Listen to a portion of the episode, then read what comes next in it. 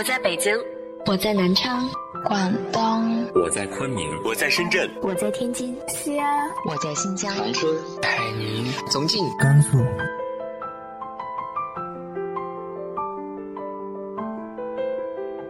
这里是 FM 幺八零八四，昨天的你的现在的未来，我是主播背着吉他的蝙蝠女侠。无论你在哪儿，这里都有我的温暖等你。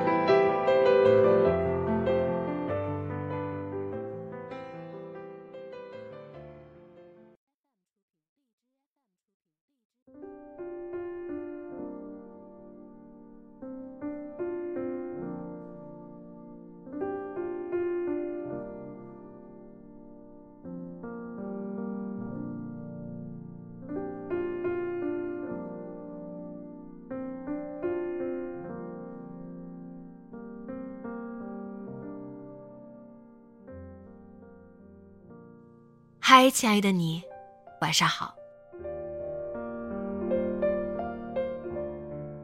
生活当然会很辛苦，但是生活也可以很甜蜜。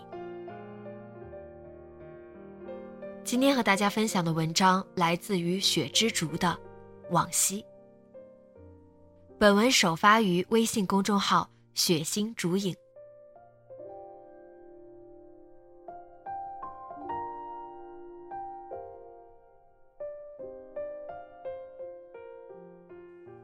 我认识我爷爷的时候，他已经是个满脸风霜、满身沧桑、瘦得像根木柴的老头了。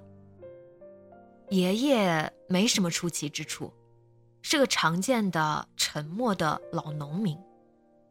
他皮肤苍黄，满脸皱纹，眼神浑浊，行动迟缓。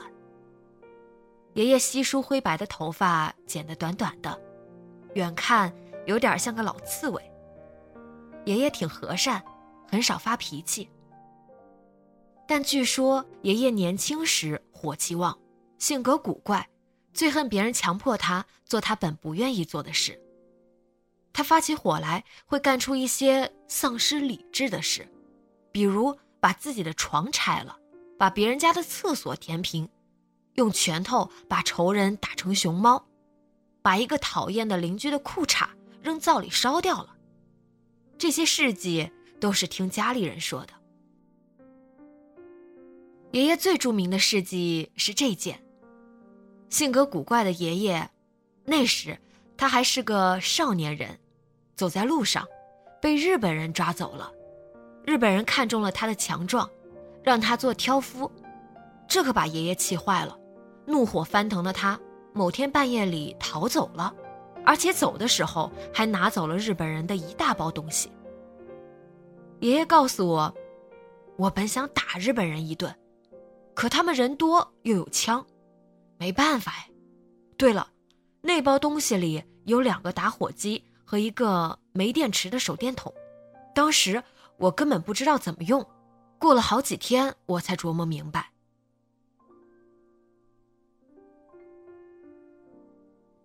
爷爷还活着的时候，就给自己准备了一口棺材。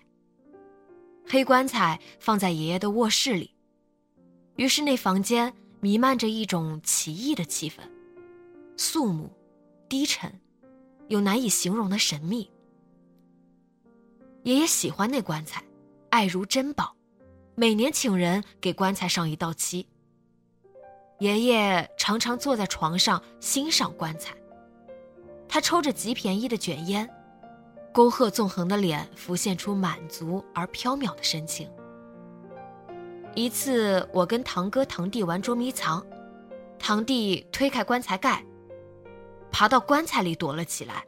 我怎么都找不到堂弟，一直到爷爷在房间里吼了起来：“你怎么睡到我的棺材里来了？快给我出去！”但最后。爷爷没用上那棺材，因为我大伯得了白血病，走在了爷爷前头。爷爷的那口棺材让大伯用了。爷爷非常伤心，虽然表面上比较平静，没有哭嚎，但精神大不如前。大伯幼年时摔伤了腿，家穷，拖了一阵才去看医生，最后没能治好，腿跛了，走路比较慢。大部分女人都看不上大伯，因此大伯结婚时已是超大龄青年。其实大伯正直善良，性格平和，朴素勤劳，有不少优点的。大伯的妻子，我的大伯母，曾有过一次婚姻，她的前夫死于车祸，她和前夫生有一个儿子。大伯和大伯母的女儿，我的堂姐，清秀柔弱，长发，爱穿裙子。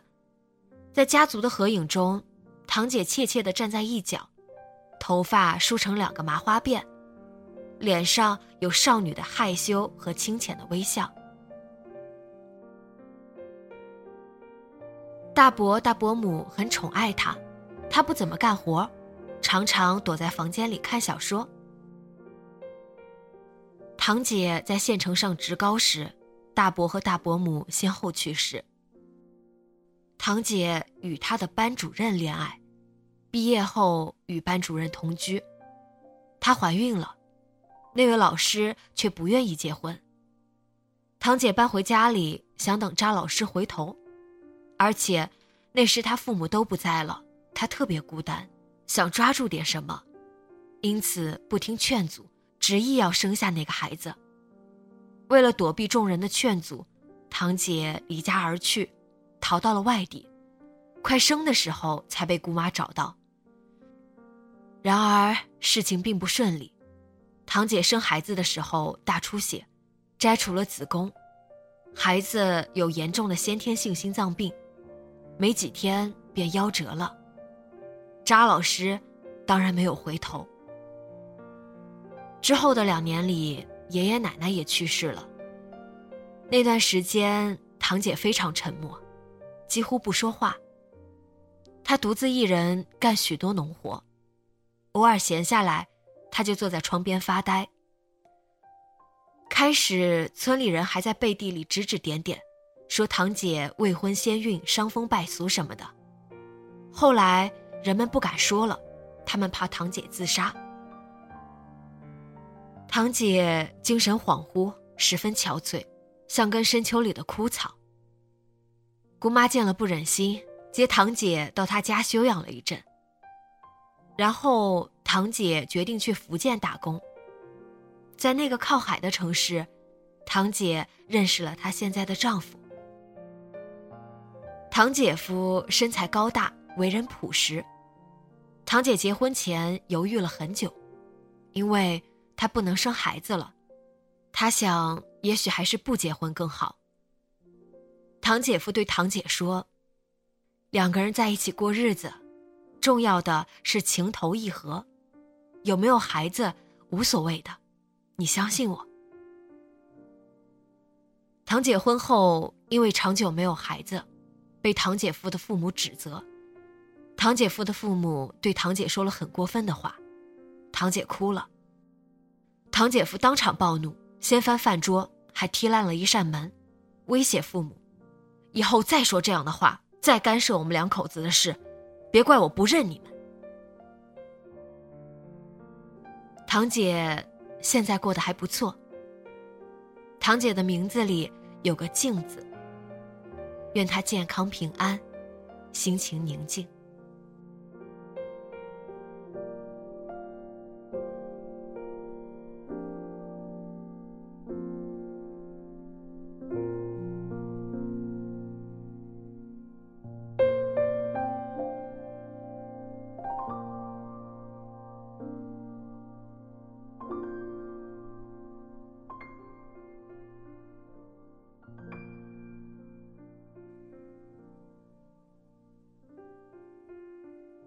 你的身边有着哪些真情故事呢？直接在节目下方留言分享给我吧。今天的节目就到这里，喜欢的朋友可以关注作者微信号“血星烛影”。节目原文和封面请关注微信公众号“背着吉他的蝙蝠女侠”。电台和主播相关，请关注新浪微博“背着吉他的蝙蝠女侠”。今晚做个好梦，晚安。